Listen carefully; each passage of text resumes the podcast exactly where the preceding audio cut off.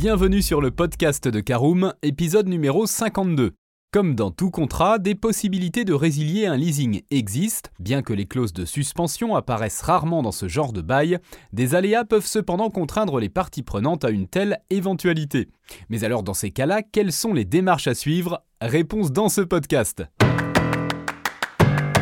Bonjour et bienvenue dans un nouvel épisode du podcast de Caroom, le podcast dans lequel on vous partage notre expertise dans le domaine de l'automobile. Mandataire, voitures neuves et d'occasion, importation, démarches administratives, essais, bons plans et nouveautés, on décortique tous les sujets ensemble pour répondre au mieux à toutes vos questions sur l'automobile. Caroom, c'est un comparateur de voitures neuves, d'occasion et de leasing mais aussi un guide d'achat qui vous accompagne et vous conseille dans toutes vos démarches automobiles.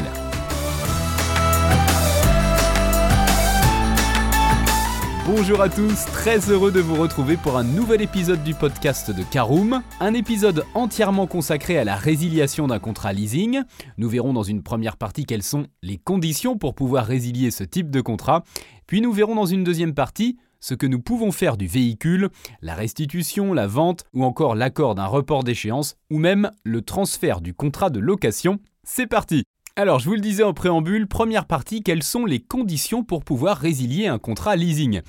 Planifier, effectuer des projections et se donner des objectifs à atteindre sont parfois des prises de risques qui comportent leur lot d'imprévus. La location de voitures n'échappe pas à ce constat. En effet, dans le cadre d'un bail auto, de nombreuses situations contraignantes peuvent se présenter, alors ces difficultés peuvent être de différents ordres, tout d'abord professionnels. En effet, au travail, vous pouvez faire l'objet d'une affectation dans une autre zone, voire carrément dans un pays étranger, ou encore l'attribution d'un véhicule de fonction représente une cause possible de résiliation. Deuxième écueil, l'écueil juridique, en effet le souscripteur peut se retrouver en prison ou faire face à l'annulation de son permis de conduire.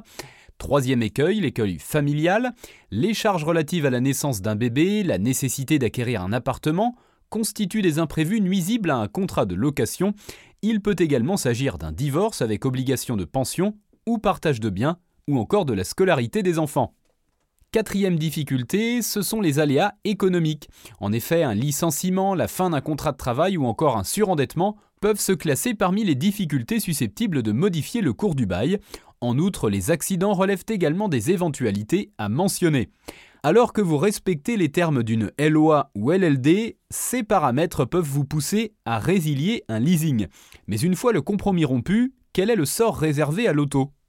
Eh bien, je vous propose d'y répondre dans cette deuxième partie. Commençons tout d'abord par savoir que faire du véhicule. Retenez que dans de nombreux cas, rien n'est stipulé dans les clauses du contrat de location concernant ces situations. Néanmoins, des portes de sortie plus ou moins intéressantes existent et déterminent la prochaine destination de la voiture. En effet, elles relèvent aussi bien de l'initiative du client que du prêteur. Les voici. La restitution du véhicule, l'exigence de la rétrocession de la voiture peut venir du bailleur comme de l'utilisateur.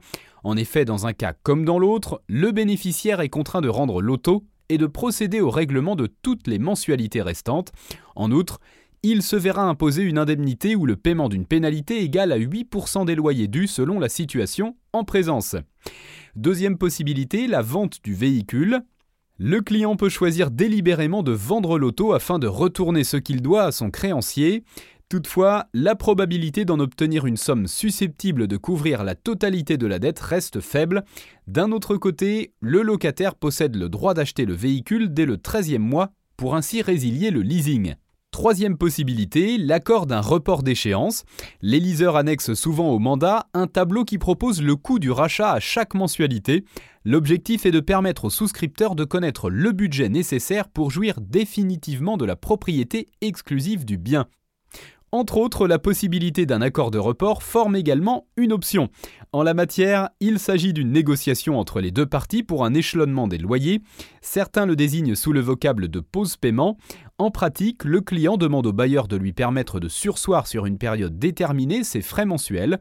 A noter que si le loueur l'accepte, il imposera néanmoins une indemnité de 4% sur le montant des mensualités visées.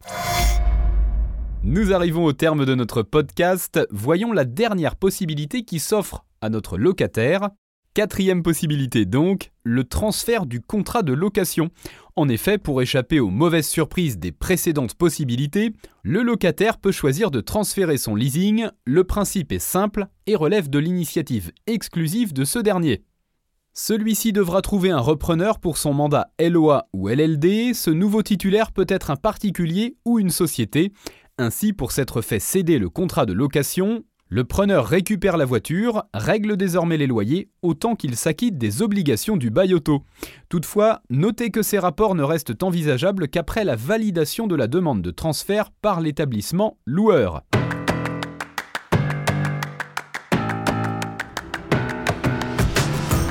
Bien voilà, on en a fini pour ce 52e épisode. Si vous souhaitez avoir davantage d'informations, n'hésitez pas à aller lire l'article en entier. On a mis le lien dans la description, plus quelques bonus.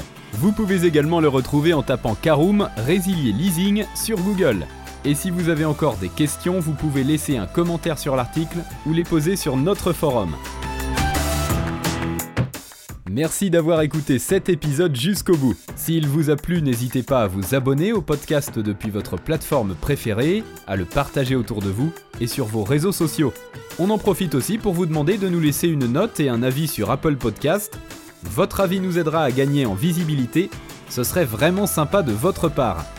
Si vous souhaitez vous renseigner davantage pour l'achat d'une voiture neuve ou d'occasion, ou que vous voulez encore plus de conseils et de bons plans, rendez-vous sur www.caroom.fr.